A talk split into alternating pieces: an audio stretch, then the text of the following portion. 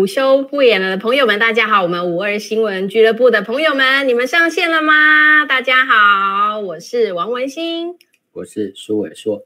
嗨，今年是这个，哎，今天是二零二三年的一月九号啊，也是新的一年度哈，我们的节目的第一次上线，然后我们小美零一已经来啦，谢谢您。还有啊，我们的疯狂杰克是我们的头像啦哈，谢谢您，大家好哈。那今天是二零二三年的本节目的第一次的这个上线了哈，也在这边预祝我们二零二三年每一位我们五二新闻俱乐部的朋友们，还有你们的家人们哈，都能够顺心如意。好，那今天呢，要跟大家来聊聊的，我们今天的主题叫做“谁能阻止台海战争”啊哈，可能在这个新年的这个正月哈，第一个月就跟大家讨论这个。这个题目哈是有一些这个压力啦哈，但是我是觉得说，呃，我跟苏医师也都是以这个追求真相哈，了解这个国际现实，好，我们是希望知道真正的实情才能做应对，好，那我们这个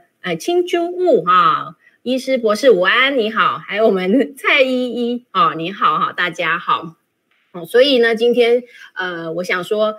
呃，今天呢，哈，这个周末哈比较夯的一个新闻，就是这个我们这个台北的这个立委蒋安蒋万安他去担任市长之后的这个立委的补选，那是由这个呃大概众望所归，都是就是由王鸿薇啊这个市议员顺利的啊这个呃。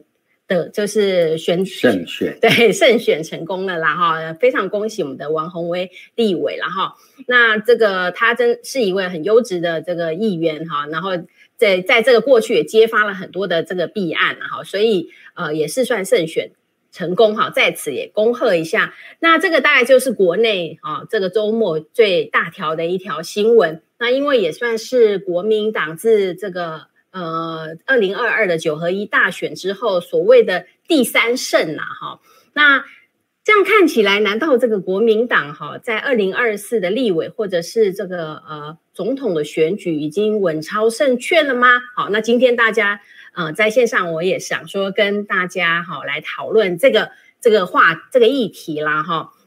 那再来就是呃，今天这是国内新闻的部分，但是今天的国际新闻的部分哈。就是台台湾以外的新闻，其实在这个雅虎奇摩的焦点新闻里头，哈，其实有一则就是这个共军，好，又在我们的这个所谓的这个环，就是台海周遭了，哈，进进行这个实战化的演练。那报纸的报道就是今天早上，呃，从昨天的清晨六点到今天的清晨六点哦，就有五十七架次的共机，哈。这个有二十八架次就有这个逾越这个海峡中线啊，那还有我们所谓的西南的这个防空识别区了哈，也就是整个你看国防部公布的地图，就是除了东部好没有被包围之外，整个这样的呃从北海岸好到南海岸的部分呢，台湾几乎就是被这个共军的军演所包住了啦哈。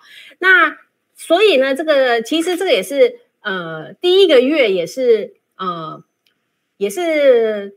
今年度哈非常这个呃多架次的中共的军机这样跨越海峡中线哈，所以我个人也是觉得说，也想来跟大家一起讨论，就是说这一次国民党连三胜哈，那到底哈是哪一个政党或者是谁呢能够阻止台海战争呢哈？那我们这个诶就是像这个。小美玲一说是好沉重的话题，那苏医师你怎么看呢？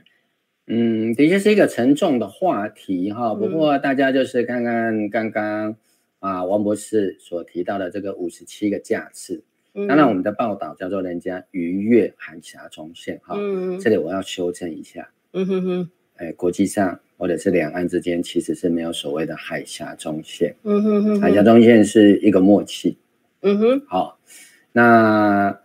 我也看了这个报道，他意思说台湾被三面包围了。对，所以这个三面包围其实是有一点点夸张。哈，其实就是说，在这个有多个架次啊，在原来哈我们默契有的这个海峡中线，其实在佩洛西访台之后，本来这个中线就已经没有了啦，哈，嗯，啊，那他们就是有在原来的中线那边来回飞行的一个痕迹啊，轨迹啊，再来就是在南部啊，一般我们称为巴士海峡的部分，以及东部太平洋的部分啊，都有我们的国防部侦测到这些对岸的军机。好，我们称之为共机的一个飞行轨迹，哈，就被称之为三面包围。我觉得是没有那么夸张，但是的确就是说，啊，这样的一个常态化的一个情况，哦，显示两岸之间，啊，的确如国际所说的，啊，当今世界爆发战争，哈，最危险的两个地方，一个是乌克兰，一个是台湾海峡，哈，那看起来是没有错，啊，的确。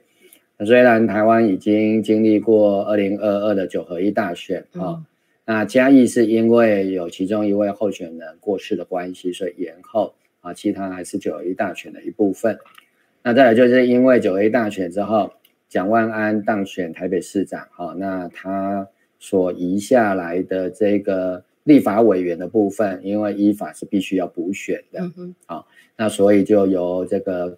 新科当选的台北市议员王宏威哈，就这个披挂上阵哈，那当然也顺利的当选，但是那个差距事实上不是很大啊。嗯、那特别他是在中山区跟北松山，好，嗯、那事实上在中山区的部分，民进党的吴一农啊小胜王宏威。嗯是啊、哦，所以大家也觉得说，这个二零二四的立委的选举，王宏威能不能够连任啊、哦，可能还是一个问题啊、哦。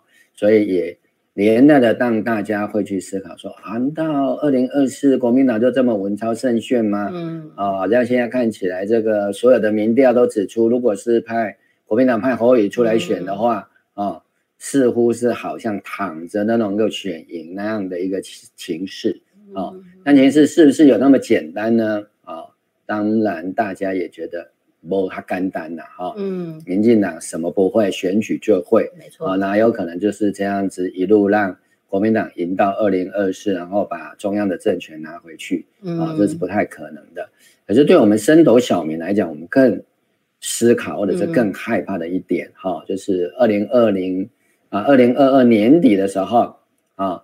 蔡英文啊，我们中华民国的总统还宣布了一项啊，对，就是义务役从九十四年次开始的这个役男啊，这个军事训练的部分要延长到一年啊，就是要留在啊军中到一年啊，训练期满才可以退伍啊。而且这一次呢，哦，看起来不是冬令营，不是夏令营哈，因为听说要打不少这个什么八百八十发子弹啊。哦，还要试射这个啊，训练试射这个刺针飞弹啊，还操作无人机的训练什么的，嗯、对啊，反坦克啊，哈、嗯，打飞机的哈、哦，看起来不是拔拔草就可以过关的，嗯，好、哦，那这些当然都会让大家很清楚，而且是国防部啊跟总统府的一个简报里面也提到，为什么要做这样的调整，那就是因为两岸的。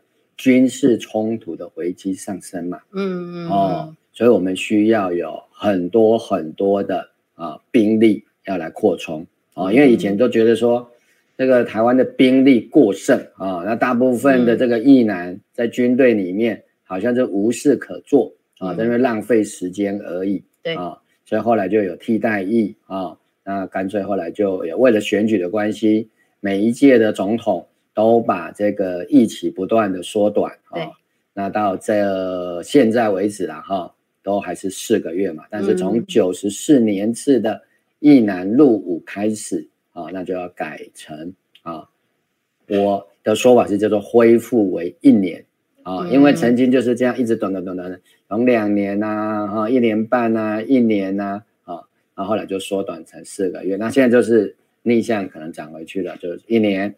说不定过个什么时候又变一年半啊？说不定真的打起来就要变两年啊？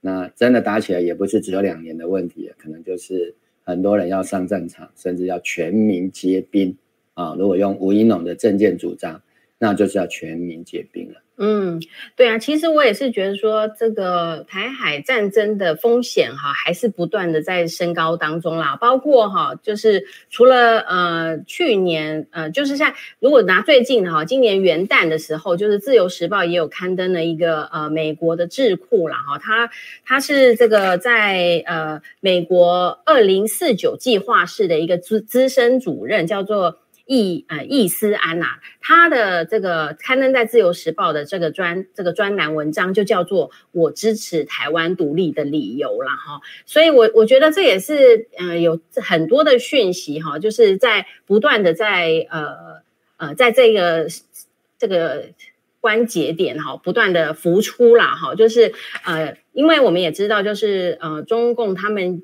其实有提出一个红线呐，哈，就是说这个台湾是这个中国领土不可分割的一部分。那如果有踩到这个红线的话，那就是一定会这个呃出兵，好，就是发生战争这样子。然后，那像如果像这样的讯息也出现的话，其实，嗯、我我个人也会觉得说，其实中观。台湾哈，这个地球上啦哈，其实应该也不是只有我们这我们这样升斗小民就可以观察得到。其实，在西文的世界，就是英文的世界的媒体里头，其实除了在乌克兰之外呢，很多人都在讨论，到底台湾会不会变成下一个乌克兰了哈？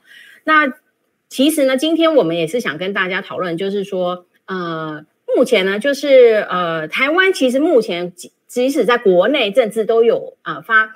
有有很多的状况哈，包括就是，诶，我们知道这个除了普发个现金哈，就是今年过年前到底要不要啊普发现金六千块呢？听说这个都要举债的啦哈，就是表示我们的财政的纪律其实是有问题的，我们是在留子孙的啦。然后再来就是在再早一点之前，就是啊、呃，因为我们也发现呢，我们有一座护国神山的嘛，台积电啊，它其实是掌控了全世界晶片产业的命运啦，哈。所以呢，在这个呃裴洛西访台之后啦，哈，后来大家大概也是发现说，台湾的确是可能成为这个亚洲的火药库，包括这个美国他们自己哈也是有。认为就是呃，希望美国的智库也是希望让台湾作为一个强大的这个军事库哈，他甚至称这个台湾要应该要做一个豪猪啦哈，就是要有攻击性，然后全身长满刺哈，让台湾好能够先抵挡中共的这个攻击，直到别人能够来救援为止了哈。但我们就觉得说这个呃呃，就是说这个其实台海就是。台湾如果发生战争，如果还有台积电的话，那当然全世界就比较难动手啊。但是我们也知道，台积电现在高阶的技术已经哈呃从台湾整个哈要搬去这个美国了啦哈。那即使大全世界也知道，整个台积电要这样子完全的复刻在美国的成本是非常的高的，因为今天能够在台湾成为这个呃晶片产业的聚落，还有这个整个的供应链的话，其实。为什么会选择台湾？有非常多的原因嘛，也当然成本也是一个原因。但是即使是这样子，也是美国还是决定要把整个台积电都搬走了。那这个高阶的技术搬走之后，台湾的护国神山还真的能够护国吗？好，这个也会造成，因为当时我们也会觉得说，因为它是护国神山，所以战争可能不若不一定会发生在台湾，因为一旦发生，那不是大全世界都倒霉吗。但是现在护国神山也离开了，哈，虽然他们还是没有办法立即马上的，还有很多的后续的训练人员训练还是要衔接，但是至少，呃，高阶的这个技术已经转在转移中了。那台湾的筹码感觉上就是越来越少，所以呃，我觉得说这个地球上的另外一角，就是在欧洲的这个俄乌战争。就是乌克兰的这个跟俄罗斯的战争也给了我们很多的启示啦，哈，所以有很多人也会在想说，到底台湾是不是下一个乌克兰了哈？那我们我在这边呢也跟大家分享，就觉得说，呃，我觉得说，如果我们台湾跟台湾虽然不是乌克兰啊，但是乌克兰的确也跟台湾也有一些相类似之处，就是它跟两强之间，比如说在欧洲的话，它就是等于是北约跟俄罗斯的一个接壤的中间的一个缓冲区嘛，哈。然后再来就是乌克兰的内部呢，他们其实也是有分，呃，比如说是这个呃乌克兰裔的说俄乌语的哈，还有就是比较偏乌东。也许是俄罗斯裔的说俄语区的人民，好的公民了哈。那这两个族群呢，它过去八年也不断的在这个有冲突，甚至到达这个军事的呃，就是武力的这个冲突当中了哈。那我觉得还有就是，嗯，乌克兰跟台湾也蛮像的，就是说它它我们两个国家其实算是比较晚期民主化的国家。好，还有就是这个，诶。就是因为乌克兰跟台湾也都是属于在两个强权中间的夹缝中在生存，那就好像是一把剑，哈，匕匕首也好。当呃你这个匕首是指向不想不管是任何一方啦，比如说乌克兰，如果他是亲俄的，哈，那这个匕首是指向北约的话，那北约也会遭受感受到很强大的威胁。那今天乌克兰的匕首是朝向俄罗斯啊，乌俄罗斯也有感受到很大的威胁。我觉得台湾的角色在这一个部分跟这个乌克兰看起来是很像，而且其实我有感觉台湾好像逐渐的在乌克兰化。不知道苏医师你觉得怎么样？嗯，对哈，讲到这个所谓的接壤的边界线很长这个部分，嗯、我们看一下台湾相对于中国大陆，基本上台湾的地理位置刚好在海外。可以制约至少东南九省，哦，对，那东南各省或者我们叫做东南沿海，正是目前中国大陆经济最发达、嗯、GDP 最高的几个地方。啊，包括广东、福建、上海，哦啊，就是在江苏、浙江一带，嗯、这个地方啊，事实上都是。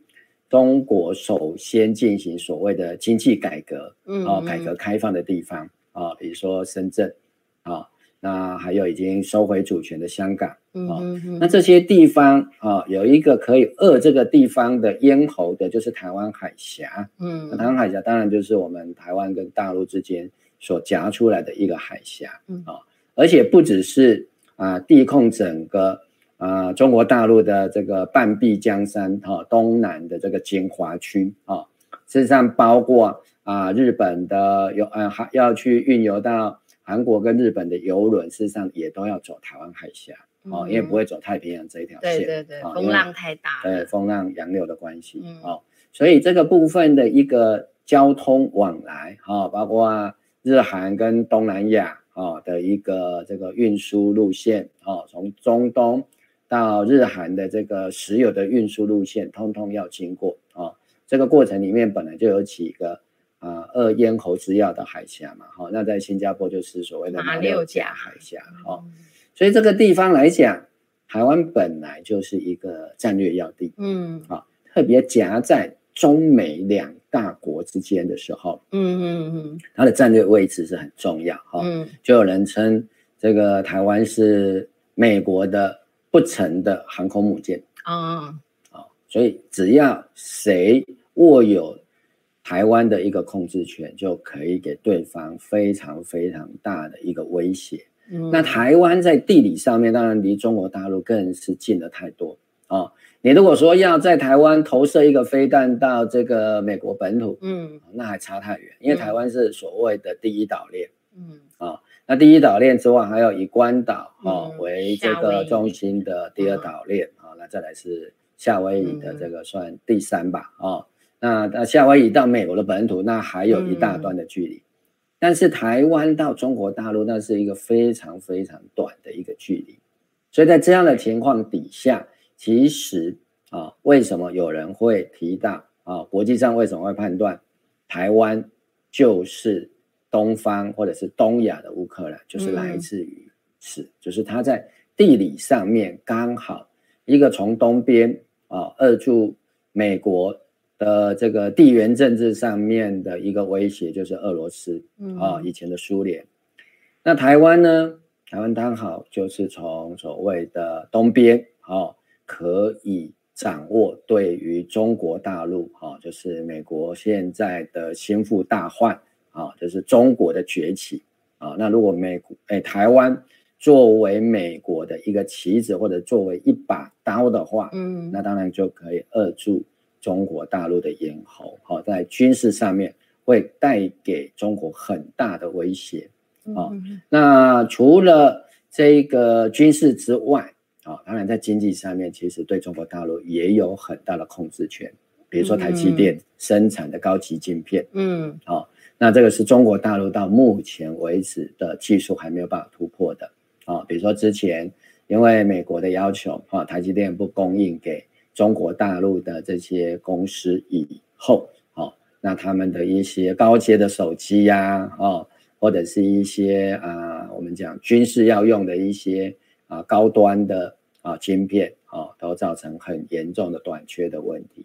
所以这里也可以看到，台湾不管是在啊地理上面的一个军事要冲哈，跟战略位置，还有在经济的技术的掌控上面，都握有非常大的一个角色啊。那这也就是为什么台积电被当作是护国神山的原因。嗯，因为只要是全世界。啊、哦，这个生产高端晶片的台积电依然在台湾的话，对，国际上面都认为，啊、哦，中国大陆要对台湾动手，那几乎就是会惹火整个全球各国，甚至会对国际经济造成很大的影响。嗯，那如果对国际经济造成很大影响，中国自己的经济也会受到很大冲击啊。嗯，所以觉得他绝对不会轻举妄动，嗯，所以他才有护国。神山之称，嗯，但是大家现在非常担心的是说，哇，啊，你美国，比如说佩洛西来台湾，最重要的是什么？大家都以为说，哦，这个是让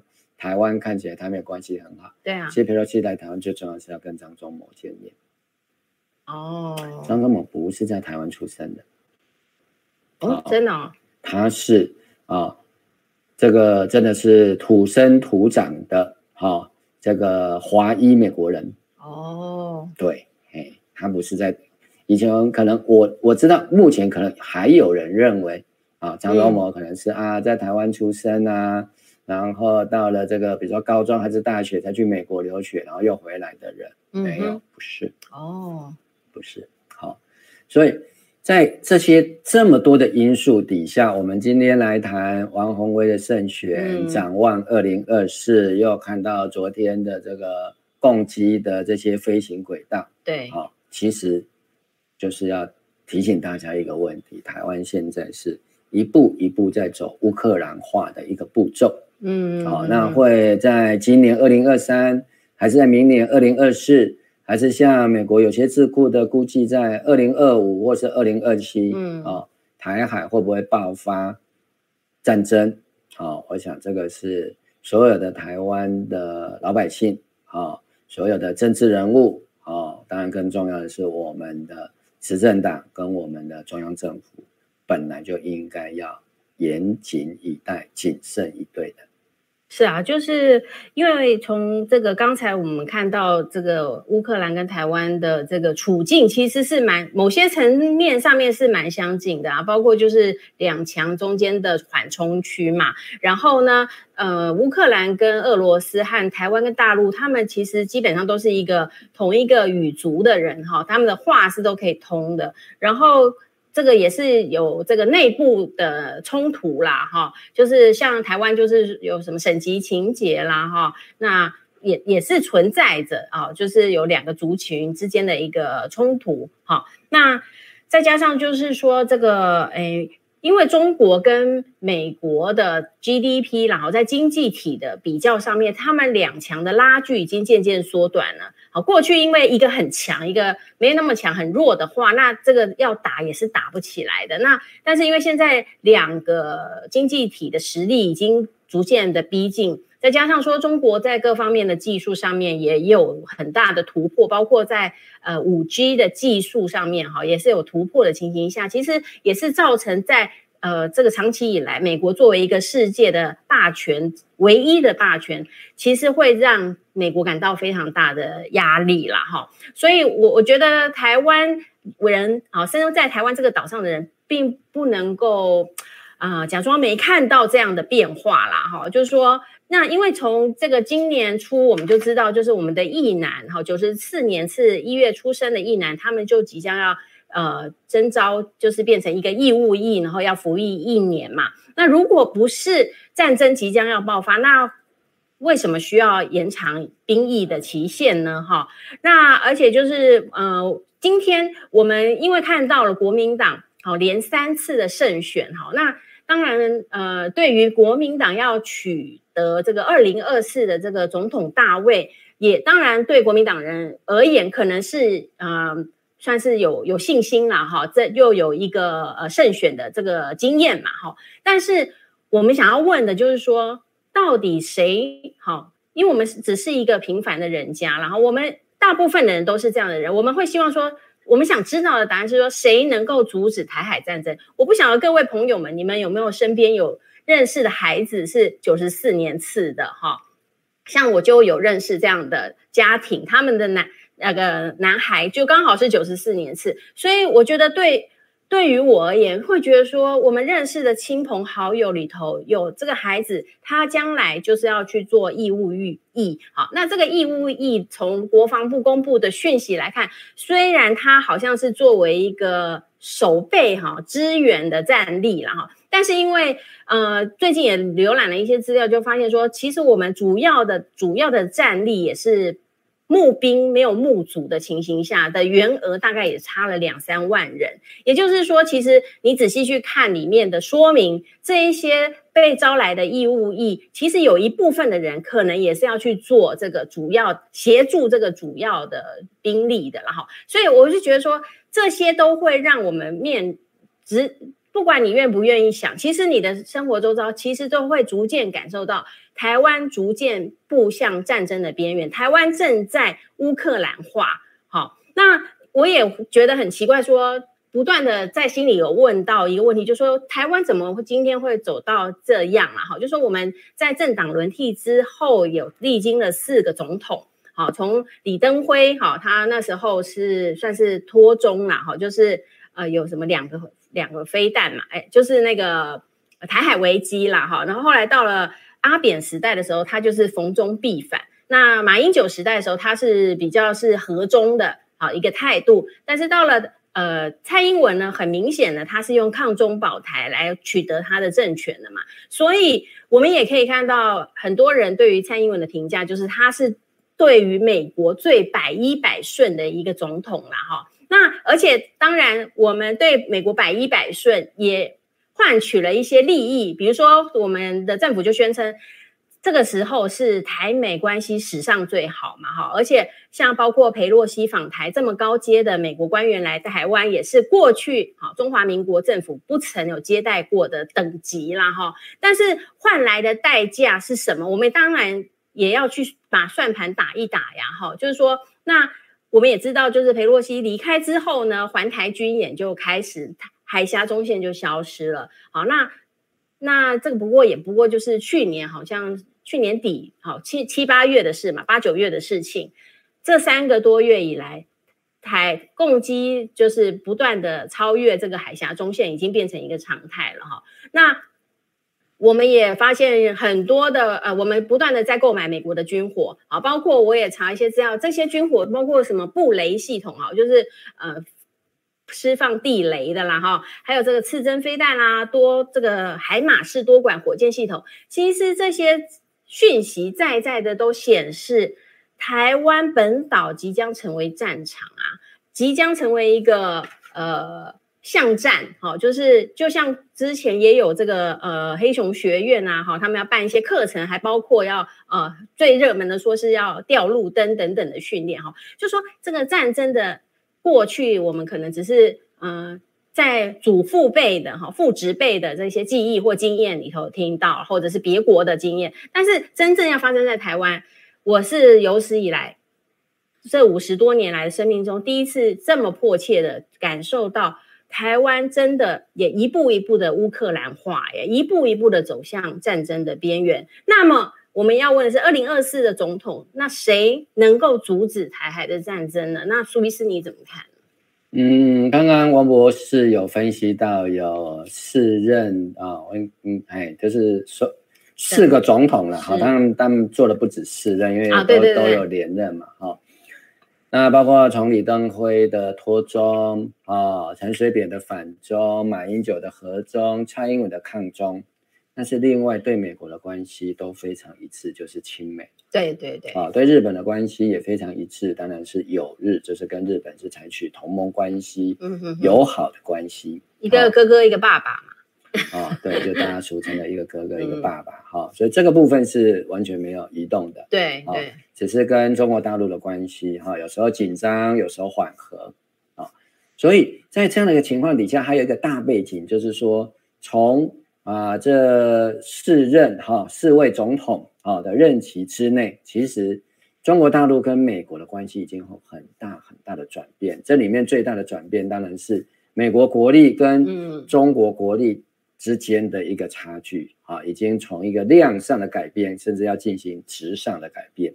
嗯，刚刚我们刚刚提到的部分，包括所谓的 GDP 的量体可能会越来越接近。嗯啊，再来就是甚至超越。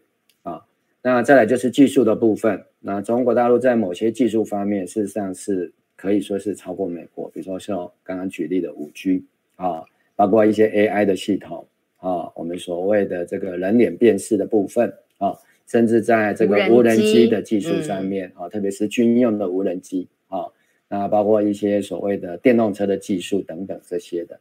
好，除了这个之外啊，还有第三个大的问题，当然就是。中国大陆啊，当然是习近平担任国家主席、总书记以来，有一个很重要的策略叫“一带一路”。哦，啊，这个“一带一路”当然，呃，这个有引起正反两面的一个批评。嗯，啊，但是就地缘政治以及所谓的美国要维持单一的霸权来讲，最大的威胁是什么？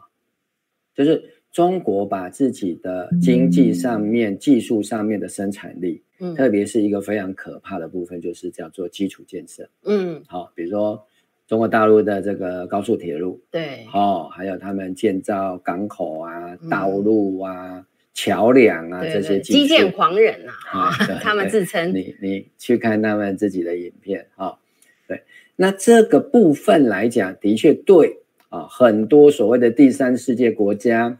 啊，发展中国家啊，或者是叫做未开发国家啊，就非常落后的一些国家，吸引力是很大的。嗯，而这些来讲，一方面是扩充了中国大陆它在经济上面的影响力，嗯，但是同时也会增加中国大陆在国际政治上面的影响力。嗯，哦，当然大家包括很害怕的，比如说，哎，他也去跟德国要。啊，标购那个港口的建设权跟经营权的部分啊，那德国当然也为了这个啊吵翻天啊，到底要不要这个让中国来投资？对对对对，好，那当然大家都会认为说，啊，他的投资就是要控资啊，要窃取你的一些相关的资讯的，对不对？嗯，啊，包括以前啊被罢免那个立委陈柏伟讲的，啊，如果你买这个。中国大陆制的这个扫地机器人啊，他会把你的这个什么资讯、家里的资讯都回传。等等之类的哦，对，就是类似这样子的一个担忧反映的，我们是说从心理上面来讲，反映的是什么？反映的是大家对于中国大陆啊成长发展之后的一种担忧跟恐惧。对对，好，特别在经济技术方面，那最后当然就是军力的部分。哦，中国大陆的这个军力的成长技术啊，比如说最尖端的，当然各国来讲，当然就是有两项，大概就是决胜。第一个就是核武器哦，好，再来就是你的战斗机哦，好，对，所以战斗机的性能就是取得制空权嘛。你要打仗，第一个对啊，在战略上，我如果有一万个核子弹，你有一千个核子弹，对不对？那我就基本上就先赢你了啊，打到最后。对不对？什么都没有了，我们就核子弹来打一打。嗯，好。那再来，核子弹没有上场之前，当然就是我们所谓的比较传统的战争。那传统陆海空里面最重要当然是你要先取得制空权。对，你没有取得制空权就是挨打，就没有眼睛的感觉了啦。嗯，对，所以为什么我们对于这个对岸的飞机一直飞来，这个跑来跑去，对不对？有人说啊，飞机来又怎样？我们没有飞到我们上空就好了当然，大家担心的就是你所谓的制空权。嗯，制空之后就是制海的问题了。嗯，啊，哦，这一次不只有所谓的。共军的问题，还有四艘的共舰，对，共舰也出没了。对，因为台湾毕竟就是一个海岛嘛，嗯、对不对？你把台湾的海空都封锁，哦，那对付台湾就会觉得，让人家觉得这个是不是瓮中捉鳖？好，完就可以把你整个围起来。嗯，所以这个部分当然就是会引起哈、哦，这个美国当然就非常担心了。嗯、那有没有什么办法可以把中国压下去？嗯嗯嗯。哦那这里面，当然台湾的角色就相形的浮现出来了。对对，如果我们从乌克兰的这一个战役来，就是跟俄乌的战争来看，就是乌克兰本身的这个战争就很成功的把俄罗斯的军力所拖住了嘛。他们当然是希望俄罗斯当时我们所听到的都会希望说是速战速决了哈，所有的战争都会希望说快点控制好，那就。就可以决一胜负，但是我们可以看到，这个俄乌战争一直已经快要打到快一年了耶，哈，我记得是二月十四号吧，哈，这仿佛还是昨天的事情哎，今年就快要过，就是这一个年度就快过完了。那他们现在还在，我看报纸上还是在说，俄罗斯就是要打到赢为止啊，哈，也就是说，哎，战争这件事情就变成说，你，呃，除了你用政治的。呃，外交的手段去做呃协商，哈，达到一个妥协，不然就是用武力了，好。那你看俄罗斯跟乌克兰打到现在，俄罗斯呃，美国它最大的敌人就是俄罗斯和中共嘛。那我们从很多的报道都可以得知，其实乌克兰就也乌克兰的战争就很成功的把俄罗斯牵制在这个欧洲的战场上面。那那。另外的东边呢，就是我们台湾啊。美国的另外一个敌人就是中中共嘛，好，中国。那台湾也非常可以好套用这个角色啊，去。如果他不希望公共发展的话，如果能够把中共的整个军力然后实呃经济实力都因为台海的战争而拖住的话，那美国当然就可以坐稳他这个世界老大的地位。好，所以我会觉得说，在种种的迹象都显示，台湾成为这个亚洲的火药库，哈，的确外在的条件都已经具备了。好，就是那当然火药库哈，我们到处很多军用设施都有一些火药库，有危险的设施，如果可以把这些做好好的管理的话，火药库是不至于会爆炸的。但是最怕就是有人没有遵守约定啊规定了哈，比如说火药库里头有了呃不该出现的隐性，或者是说呃不该点火的时候点火之类的。就是我们现在可以在第这个阶段来也来跟大家谈谈看，就是说那台湾内部也好或外部也好。到底有没有点燃这个战争的这个隐性？好，因为看起来国内的呃国外的局势，好，的确是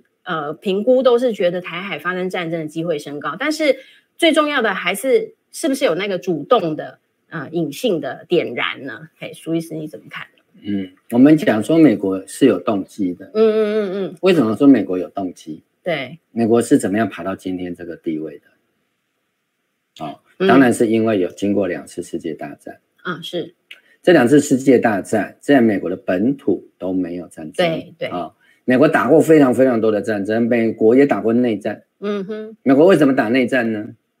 那黑奴嘛，对，就是为在林肯当总统的时候，嗯，为了是不是要废除奴隶制的问题啊，那南方的蓄奴州跟北方的工业州就产生了政治上的分裂，嗯啊。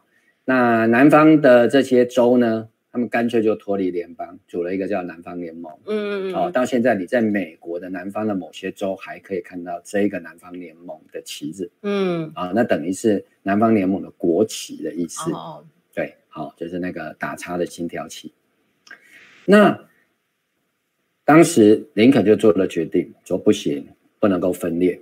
哦，哦，所以不能分裂，那怎么办？打仗。的战争啊，就是所谓的南北战争哈。大家看到那个郝思嘉演的有没有？飘是不是？对，小说叫做《飘》嘛，嗯、哦啊，这个 Gone with the Wind，对对对，中文好像是四个字，随风了是，哎哎，乱世佳人啊，对，乱世佳人，对对对对，王博士的记忆力比较好，嗯，好、哦，对，好、哦，那那个乱世佳人的背景就是南北战争嘛，啊、哦，那个非常帅气的啊、哦，这个军官吧，哈、哦，好，那所以你看来美国也是一样、啊，用战争去防止分裂，啊，分裂就一定会战争啊，是。对不对？哪有一个国家的政府啊，嗯、或者他宣称呃自己自认是合法的政权，会让你的啊、呃、这个国土的一部分啊，然后被所谓的叛军啊，或者是你认定是非法不承认的政府嗯。割据，然后他宣布独立的，不可能嘛，嗯、一定是打的嘛，哦对啊，除非有国际的一个介入啊，包括你美国是怎么来的？美国也是从英国分裂出来的，嗯。啊，你美国的这个美洲这个本来是英国的殖民地啊，对，啊，那美国自己就是打独立战争而独立的嘛，所以他们可是也打了一仗，对对对，可是你里面有州要独立，他也是照打，对对，好，这这个就几乎是是无可避免的，嗯，好，但是经过了这个两次的世界大战之后，嗯，好，整个世界的强权聚集的地方就是欧洲，对，就垮了。然后一打仗嘛，就打到大家都烂掉，民不聊生啊。对，好，那包括一些啊艺术家、文学家、科学家，大家要躲避战乱嘛。嗯，那当时全世界有一个地方是所有的战火无法波及的地方，就是美国啦，美洲大陆啦。对，所以美国就把很多的这个优秀的科学家、精英就精英对对，好，然后美国又贷款了一大笔钱去复兴欧洲，就所谓的马歇尔计划。哦，哦，啊，当然借钱不是只是简单的这样，那个就是等于是一个投资嘛。好，那当然，俄乌战争有很多的背景，嗯，哦，其中还有一个背景是欧盟，嗯，正在酝酿脱美化。对对对，有有听。对，所以这个俄乌战争一打下去，其实美国有相当多的优势。第一个，啊，俄罗斯当然被牵拖住了，对，欧盟也弱化掉了，没错。好，哎。那中国就角色很尴尬啊！哦，其实中国角色尴尬的地方是来自于说，其实俄罗斯跟乌克兰都是他的好朋友，而且他跟乌克兰，中国跟乌克兰的关系是好到不得了，好不对？第一个，因为乌克兰有全世界品质最好的小麦，嗯，啊，那中国也需要进口这些东西，嗯哼，啊，那再来就是啊，乌克兰有非常好的军火，对，好，包括前苏联。留下来那些核子武器，嗯，通通都是乌克兰。乌克兰以前就是苏联的军火库跟军兵工厂，它有很多核弹头噻。对，好，那想要看的人去看一部电影叫《军火之王》，哦，尼克拉斯凯奇演的那个，好，但是他就当那个军火掮客，嗯，那它里面讲的背景其实就是乌克兰，嗯，因为就很多前前苏联的军火，包括现在乌克兰的军队里面还有很多是前苏联的军火，嗯，对对对，好。所以有时候飞弹打下来也不晓得是乌克兰的飞弹还是俄罗斯飞弹，因为基本上都是所谓的俄规的，但不是美规的武器。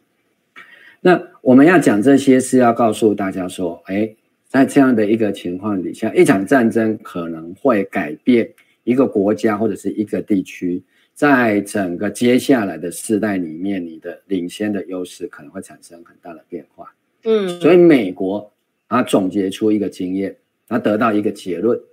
只要战争不要在我本土打，嗯，都会让美国更强，嗯，因为别人都对你，只要对，有哪一个国家是因为战争之后越打越强的？不可能啊，好，都只有一开始有，比如德国，哦，好，希特勒哇，占领全欧洲，嗯还打到北非去，好，但是后来也是垮了，垮的当然就很惨，好，战后才慢慢复兴。日本也是一样啊，嗯，对不对？日本在这第二次大战变成战败国之后，到现在还没爬起来，嗯嗯，对不对？他的这个非战和平宪法也还没有废除，那理论上是不可以拥有军队的，所以名称只能叫自卫队。嗯，好，那所以在这样的情况底下，我们就需要去考虑，那如果台湾要贸然的成为战场，嗯，哦，那让战争啊、哦、掉在我们自己跟我们的子女下一代的头上的时候，嗯，我们要怎么样去防止跟阻止？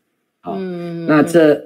东西对称的一个部分，就是一般我们现在把它称之为乌克兰化。那我看到台湾是一步一步在走，嗯嗯嗯嗯，好，比如说啊，我举个例子，你要怎么样？假设你是美国了，嗯，哦，假设你是美国的某个秘密团体，你要让中国大陆打台湾，你有什么办法？最好是戳戳叫叫台湾喊要独立啊。对，因为中国大陆有一部法律叫做反分裂国家法，嗯嗯，对不对？你大家去看里面，中共动武的几个法定要件，嗯，其中一个当然就是台湾宣布独立，对，啊，然后从啊所谓的。中国领土上把它分裂出去，这个用这个中国大陆的定义，那这样它就非打不可。对对，这个红线大家都好。那你那你说，那你要怎么样让台湾独立？好。刚刚大家有看到吗？一月一号，《自由时报》就登了一篇文章了。美国智库都先帮你讲说，为什么我支持台湾独立耶？对，然后就分成中文，嗯、刊登在《自由时报》上面。这已经是台湾发行量最大的一份报纸，嗯、特别对中南部的影响，对，非常大。嗯，好，那这个是一种所谓的叫做精神上面的喊话，或者是政治上面的一种理论上的武装。对，好，接下来呢？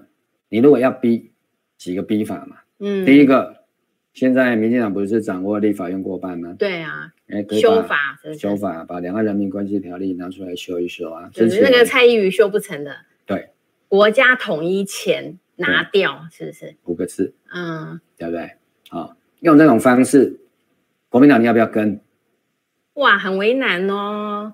对，所以你你就中共同路人，你不跟就中共同路人啊，你就站在同共中共那一边啊。你要跟中共统一哦。嗯嗯。啊、哦，好，所以国民党二零二四很好选吗？我看很难选。哎，我来替民进党操盘还比较好操盘，对不对？嗯。第一个，光这个就提案就可以炒半天，就可以弄一个台湾版的反送中运动出来。哦，对，那当然比较难的地方是因为你现在民进党还占多数嘛，好、哦，你不容易玩的地方是在于说，啊、哦，你很难去行说说这个民间想要但是政府不要的那一种香港的氛围。嗯哼哼哼哼，对，哦、因为民进党占多数，照理讲他要不听民意的话，对，因为民进党是当家的，但是这个东西当然就稍微调整一下，啊、哦，我们不能讲太多了，讲太多等于帮、等一下啊。哦啊，当免费顾问这样也不好。好，啊，对，哎，这就是一个部分。嗯，啊，第二个，民进党有一个台湾前途决议文。嗯，这前途决议文的基本概念是，台湾本来就是一个主权独立的国家，它目前的名字名字叫中华民国，它实际的主权范围只限于台澎金马。哦，但是这个民进党的决议文并没有落实成为法律。对，那如果把它落实成为法律，或想要企图把它落实成为法律，那就是踩红线啦。我的意思是说，假设我是美国的一个某某的设计的呃团体，我要来帮美国政府提案，说你要怎么逼中国大陆去打台湾，对，对不对？那是不是这其中的一个方案？我就说，这个要让台湾一步一步变成乌克兰，感觉不难呢。对，只要这样一步一步一步推下去，嗯、那你按照中国大陆的反分裂国家法，你大陆可以不打吗？不得不打了啊！如果大陆你政府不打，你民间会怎么反应？说哦，安内哦哦，台湾也可以说，嗯，它的主权就是台澎金嘛，那就是实质独立啦。对。对不对？他主权限制在台澎金嘛，嗯，放弃对大陆大陆的主权送给你，好不好？对，那我就宣布，相当于至少是两个中国吧？就是你是中华，互不隶属，就是那不就是一边一国啊？嗯嗯，对不对？那你对阿扁的一边一国，对不对？他只喊个一边一国四个字，你就受不了了。嗯，你还修法，你企图要修法的话，对，就是做这个动作。嗯，哦，那双方会不会啊？就共机要来多飞几下？嗯嗯，那共机来飞。特别是在选举前来飞，嗯，对，啊，明年呃，今年啊，今，今年六月之后，哦，就这样搞一拖，对不对？每天飞机来飞，对不对？那到底谁会比较有利？很难说，就看整个媒体怎么去操作哈。但是到最后，嗯，啊，有没有可能就是这样突然推一把，嗯，对不对？战争就爆发。啊，我提醒大家，嗯，啊。在俄乌战争正式爆发前，乌克兰，他们也好像一点都不觉得会被跟台湾很像，都觉得战争不可能会爆发，嗯，不可能会在最近的一段时间爆发，对，但是其实是可以一步一步一步推进，啊，就是称之为切香肠式的不断逼近红线，嗯，不然你就红线要后退，啊，红线后退，啊，不然我就往前再逼一步，下一步我就要踩下去了，嗯，你要不要退？啊，不然我踩下去，你要不要打？对，对不对？这样子玩嘛。嗯，好。那这个过程里面啊，要怎么样去避免？怎么样去阻断？啊，就王博士今天讲的，嗯，大家关心的就是要到底怎么做？对对，因为其实哈，这个呃，王随随着王宏威的补选结束，其实昨天也有一则新闻，就是我们发现，就是啊、台北的这个立委哈。蛮多，因为台北新闻比较容易爆出来啦。很多立委啊、已经开始为这个二今年的呃明年的二零二四年的立委的选举来做布局了哈。那其中也有一条新闻，就是激进党的这个吴新代哈，他要代表激进党来参选港湖的立委了哈。那这也变成了一条新闻。那这个其实哈呃。当然，就是说，立委的选举已经开始起跑，包括我们南部哈，台南也有一个呃，什么台湾最强里长哈，陈永和哈，他也要来挑战台南市的立委，来挑战这个王定宇，然后他也是宣布了呃要参选立委，而且挂出了他的第一面看板。也就是说，其实离这个呃二零二四的选举，其实已经是非常的靠近了啦哈。那其实激进党过去呢，他只是他们的总部是设在我们高雄市的三民区，好，他。过去的这个据点跟基地哈，都是以南部为主，好，那而且他过去也是只有一席的立委又被罢免掉。那今年的市议员选举，他们获得了两席的市议员，好，但是呃，吴欣岱他在台北参加市议员的选举之后呢，他也宣布他要来参选立委了。那我也会觉得说，其实呃，国民党虽然连三胜了哈，但是他。似乎并不是代表了这个社会呃更加的和谐哈哈，或者是更加的和解了哈，反而其实呃不管是内部的局势了哈，那外部的形势也让这个台湾其实是呃更加的对立呀，内部的更加对立，这其实也是乌克兰化的一部分呐哈，因为乌克兰的乌东他们也是对立到必须要你死我活的境界了哈，那所以其实我是觉得说这个。呃，我我们真的是是很关心，就是说到底，呃，因为现在好很多人因为国民党这一次的选的还不错了哈，那就会觉得说是不是他们的这个选了总统以后哈，呃，这个胜券在握？那难道国民党籍的人当选总统就能够阻止台海发生战争吗？还是民进党的总统当选以后会阻止台海战争爆发吗？哦，我我觉得。是我们一般的百姓会比较关心的是这个问题，苏医师你怎么看？那个问题是在于说，台湾到底是不是一颗棋子？嗯，如果是棋子，你就是要任人摆布。对对。刚刚王博士你有提到嘛？对。那四位总统是啊、哦，尽管对于跟中国大陆的关系采取不一样的态度，嗯，但是在跟美国的关系上面非常一致，就是亲美，美啊，对。嗯，而亲美这四个总统。李登辉是国民党籍，嗯，陈水扁民进党，嗯嗯，马英九国民党，对，蔡英文又是民进党，对，有人说啊，李登辉不是啊，那是假的啦，哦，啊，不管如果他是当时挂名国民党籍啦，哈，对呀，好，所以意思就是说，不管你国民党、民进党，嗯，马英九是国民党，这个没有话好讲的吧？嗯嗯嗯，那马英九是非常老实的一个人，他直接就是把他的立场讲得很清楚，亲中啊，不，亲美友中。啊，不是亲美有日和中啦，他是和中的啦。对，他跟中国说爱采取和平。对啊，不统不独不武。嗯哼。啊，你不统，我不独，双方不武。嗯嗯。好。所以，那其他的呢？虽然他们没有讲，但是很清楚都是亲美的。嗯嗯嗯。好，而且有一个明显的惯例，虽然宪法没有规定，法律也没有规定。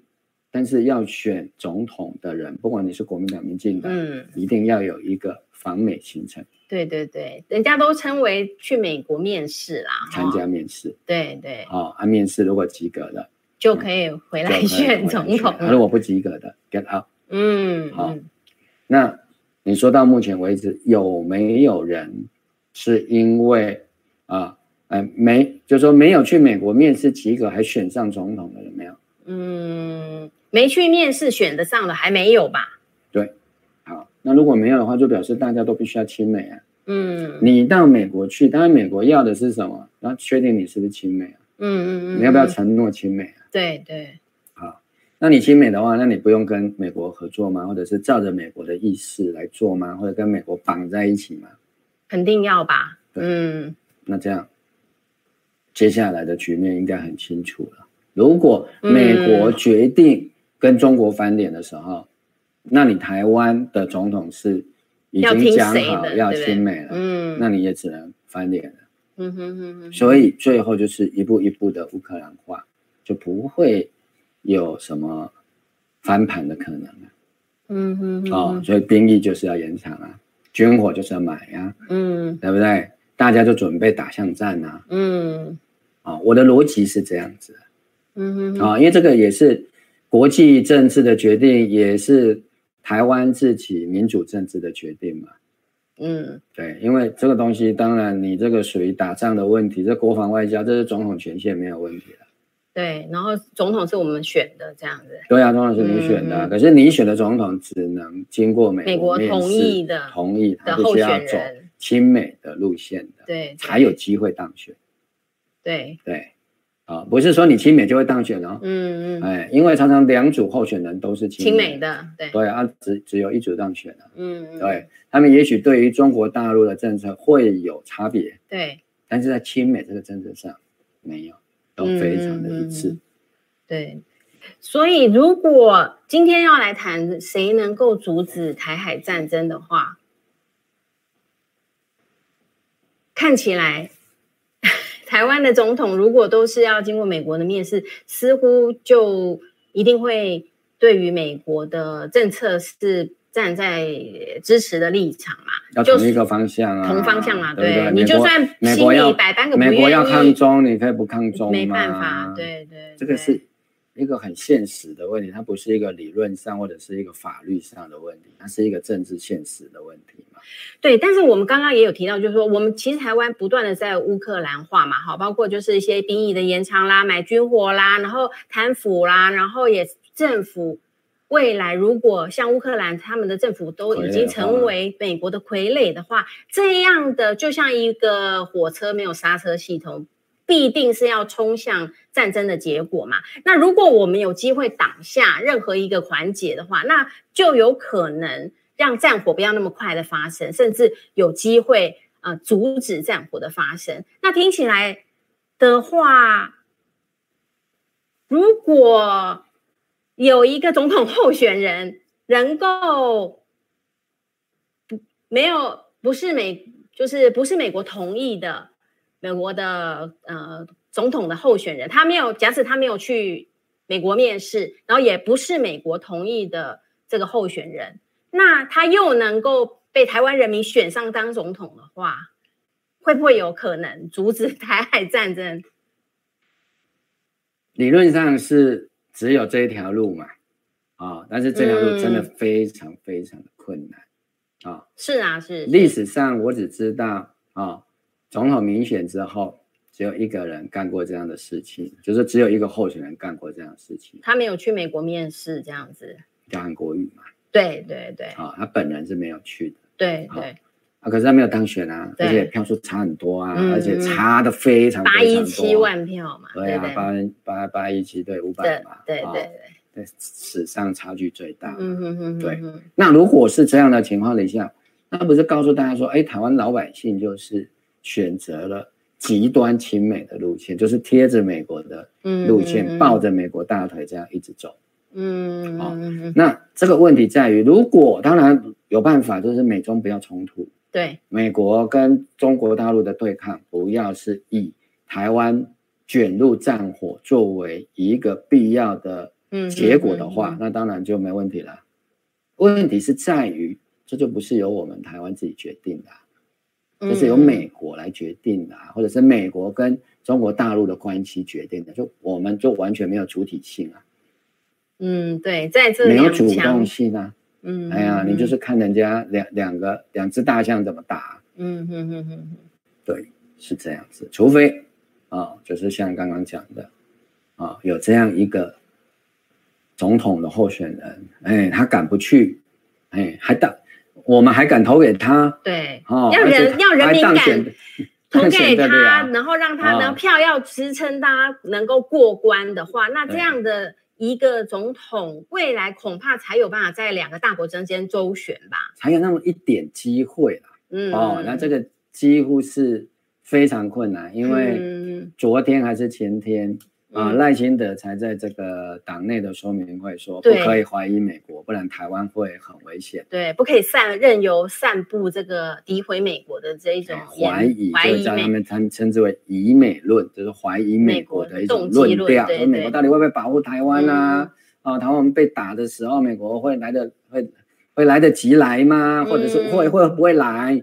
啊，会会不会来不及来啊？等等之类的，这种怀疑美国的言论对台湾都是非常危险的。如果连怀疑都是很危险，那就是只是只能紧抱大腿了。紧抱，而且要坚信啊，美国的做法啊，跟他的能力。那如果是这样的话，怎么会有机会呢？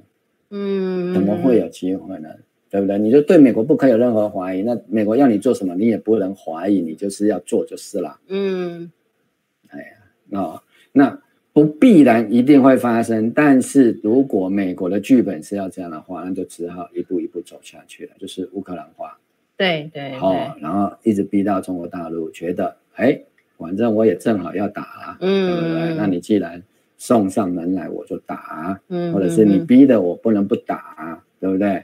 我对外讲，对讲的那么大，对大陆人民说，哦，这样子搞，对不对？美国已经不惜牺牲这个踩到我们的门口了，啊，我们这个为了中华民族的伟大复兴，不得不啊，团结全国居民的力量，就是要打，嗯之类的，那个就是每个要打仗的国家都是会讲的很漂亮。